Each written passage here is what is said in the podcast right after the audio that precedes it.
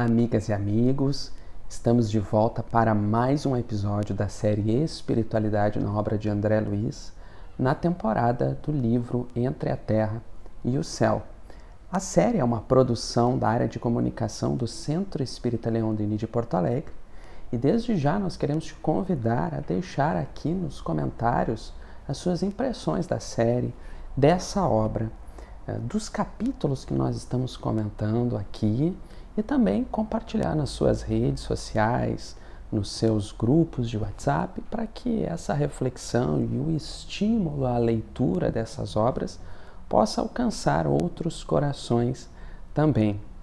E hoje nós estamos entrando no segundo capítulo do livro, e a partir de agora nós vamos começar a conhecer as personagens que vão desempenhar o drama, o grande drama que essa obra nos traz. Vamos começar a sentir as experiências dolorosas ou felizes que eles vão vivenciando e o entrelaçamento de cada vida, as consequências das suas ações. E vamos assim aprendendo e trazendo também para a nossa experiência pessoal e nesse segundo capítulo, nós já vamos vivenciar o que o próprio título propõe. Se no primeiro capítulo, em torno da prece, nós vemos é, aquela aula do benfeitor Clarencio falando para André Luiz e para outros espíritos na cidade espiritual de nosso lar, no Templo do Socorro, falando sobre a prece, estamos ali simbolicamente falando nesse céu, aqui nós vemos os benfeitores descendo à terra para ir penetrando no íntimo do lar da Evelina, então começar a nos falar desse trânsito constante entre a terra e o céu. Mas é também uma primeira lição de que, como falamos no episódio anterior, independente do local onde estivermos, intimamente o nosso estado emocional, a nossa vibração interior determina a experiência que estamos vivenciando, o céu ou a terra. Se nos vinculamos aos propósitos superiores ou se limitamos a nossa visão, a nossa vivência a círculos limitados de desejos transitórios. Aqui, é claro, não queremos dizer que a experiência na Terra seja negativa de forma alguma, muito pelo contrário. A experiência no campo da Terra, no, no, na, na crosta do planeta, é sublime oportunidade de evolução. Agora, o nosso estado íntimo e a finalidade com que nós atravessamos, é, os objetivos que nós cultivamos e acalentamos na experiência na Terra, é que determinam o nosso estado interior e também constroem o nosso amanhã. É também uma das lições centrais da obra, lembra? Lá do prefácio, quando Emmanuel nos fala é, do imperativo de bem utilizar a experiência da reencarnação para o nosso processo evolutivo. Mas nós encerramos o episódio anterior falando da prece refratada. O que será uma prece refratada? E aqui nós já vamos exatamente para esse ponto.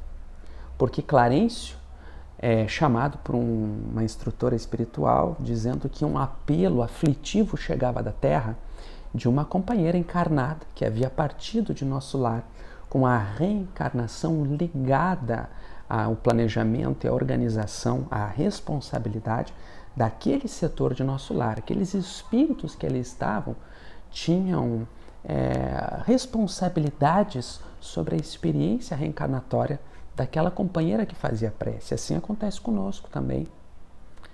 Nós partimos do mundo espiritual para a reencarnação vinculados a determinados, determinadas instituições do mundo espiritual.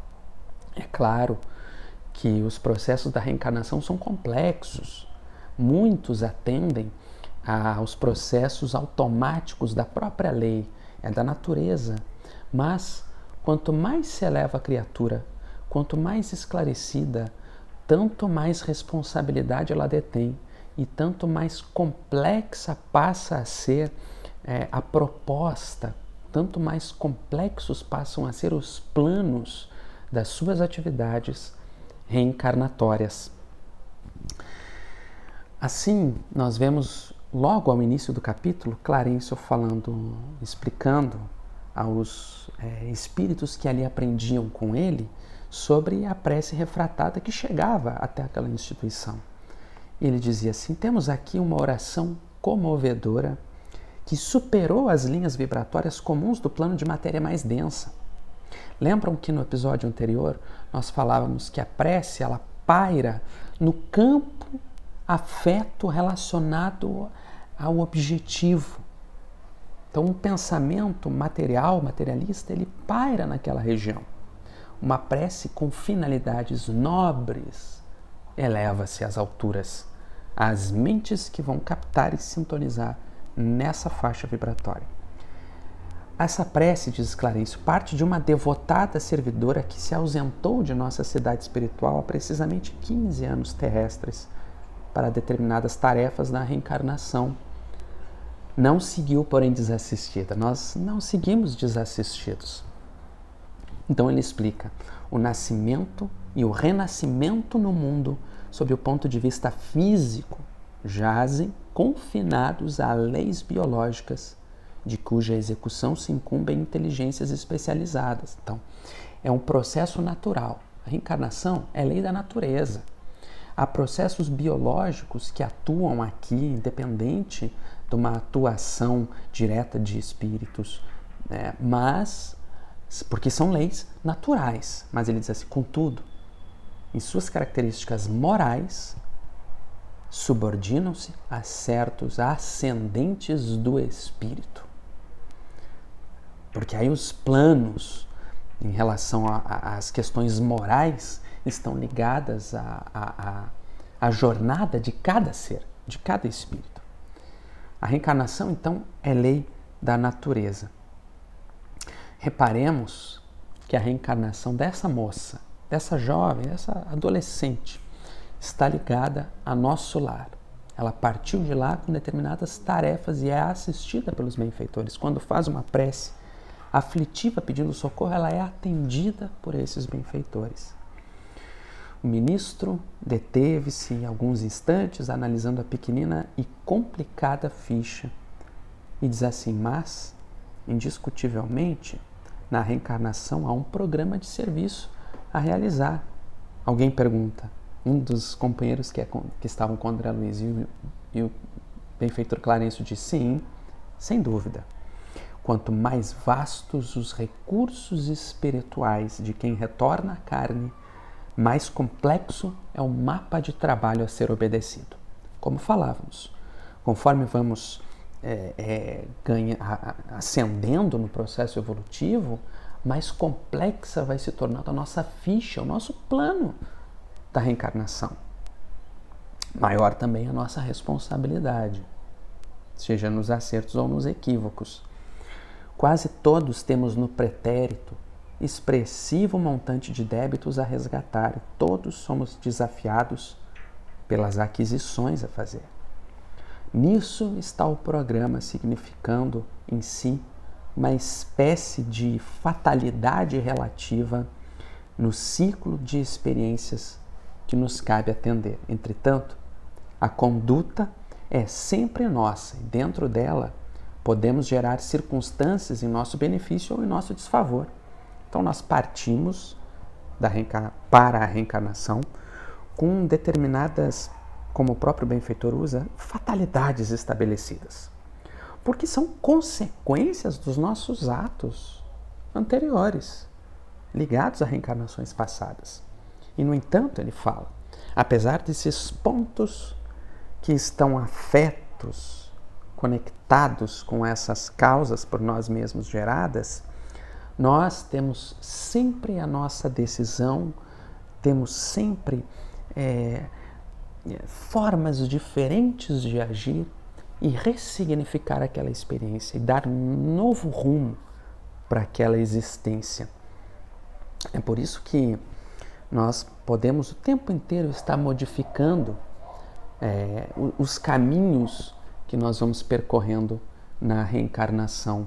E nós vamos ver isso nas histórias que vão sendo apresentadas aqui. Não podemos esquecer, diz ele, que em todos os planos marchamos em verdadeira interdependência, conectados, interdependentes uns dos outros.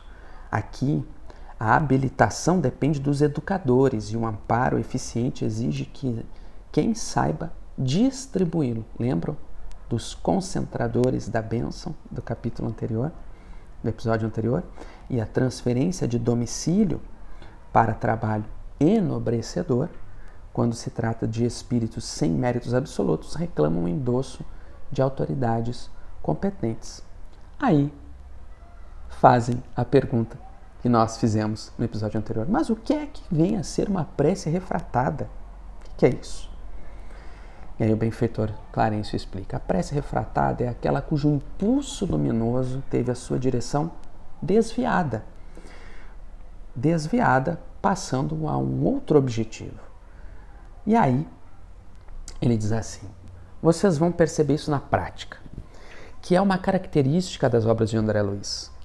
Ele traz profundos conceitos é, filosóficos, a explicação dos mecanismos, às vezes do pensamento, do processo obsessivo, ou como aqui da prece, e aí ele vai nos mostrar como isso funciona na experiência em si. E aí o benfeitor Clarencio marca para o dia seguinte uma visita ao lar daquela moça que fazia a prece, para que eles pudessem presenciar e ver como ah, todos aqueles conceitos que ele trouxe no primeiro capítulo se expressavam na vida, na atividade. Então, no dia seguinte, eles descem à Terra, eles descem ao plano é, do planeta, né, da, do, ao plano da crosta da Terra, e eles adentram o lar da Evelina. E aí nós somos apresentados, começamos a conhecer essa família, que é o núcleo central do livro Entre a Terra e o Céu. Então, benfeitor diz assim: Evelina, apesar da fragilidade do novo corpo, vem sustentando imensa luta moral. O pai, sobrecarregado de questões íntimas, tem a saúde periclitante e a madrasta vem sofrendo obstinada perseguição por parte de nossa desventurada Odila. A genitora de Evelina? Sim, ela mesma. Aqui, a instrutora espiritual que está mais proximamente cuidando, amparando Evelina, está explicando o quadro.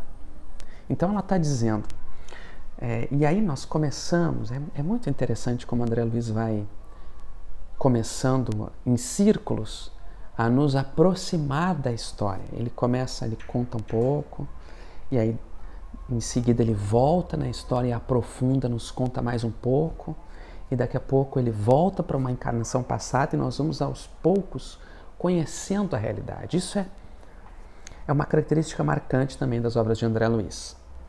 Ele nos apresenta um quadro em que nós temos uma tendência de ter uma reação emocional diante daquele quadro. Então André vai nos mostrar a proposta do Evangelho. Como um espírito que está em busca de evangelizar-se age numa situação como aquela. E muitas vezes André descreve que os seus sentimentos eram próprios do que talvez nós teríamos. Por vezes André tem o ímpeto de resolver a situação na marra, de forma é, é, rápida, é, de forma imediata, ou atendendo aos impulsos ainda ligados à experiência puramente dos planos materiais. E com o auxílio dos benfeitores, ele vai aprendendo e nos passa essa lição de como exercitar as virtudes do, do Evangelho em determinadas situações. E aqui é o que nós vamos ver. Evelina fazia uma prece pedindo auxílio para a família que estava em desalinho. O pai, Amaro, estava completamente assim, num desequilíbrio, com a saúde abalada. A sua segunda esposa, Zulmira, um processo obsessivo terrível. e o lar muito desarmonizado. E ela fazia uma prece com uma foto para uma foto que estava no seu quarto da sua mãe. Acontece que a sua mãe era a causa do processo obsessivo. Não exatamente a causa, como nós veremos, mas no quadro inicial que se apresenta nesse capítulo, nós vamos encontrar Amaro e Zumira, esposo e esposa, Evelina, a filha do primeiro casamento de Amaro, Odila, espírito desencarnado num processo de desequilíbrio, de ódio, de odiosidade. Olha interessante os nomes que André Luiz coloca, né? simbolicamente também.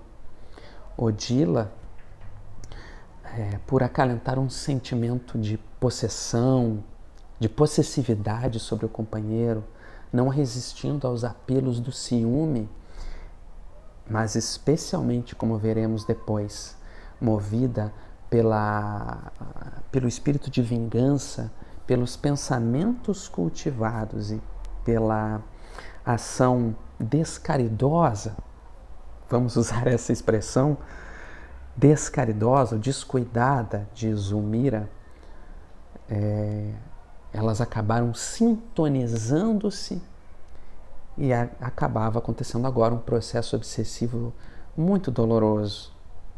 Mas Evelina fazia prece para sua mãe que não estava em condições de atender. No entanto, aquelas mentes, aqueles espíritos que se colocam em condição de atender aos apelos, esses acolhem a prece comovedora. Por isso que Clarencio, junto de André Luiz e, e alguns companheiros, estavam ali para atender. Veja só o que a, a companheira espiritual que relatava o quadro diz. É, que, a, falando da Odila, né? É, ainda não se resignou a perder a primazia feminina no lar. Há dois anos empenho energia e boa vontade por dissuadi-la. Dois anos. Há dois anos que, ela, que elas atravessavam. A Odila e Zumira se vinculavam por esses laços é, é, de ódio, de vingança. Vive, porém, enovelada nos laços escuros do ciúme não nos ouve. O egoísmo desbordante fala esquecida dos compromissos que abraçou. Veja só.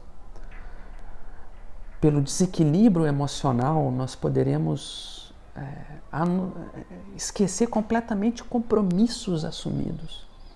Ainda que o nosso coração não seja mau, Odila não era uma criatura má, devotada ao mal, mas em profundo desequilíbrio emocional.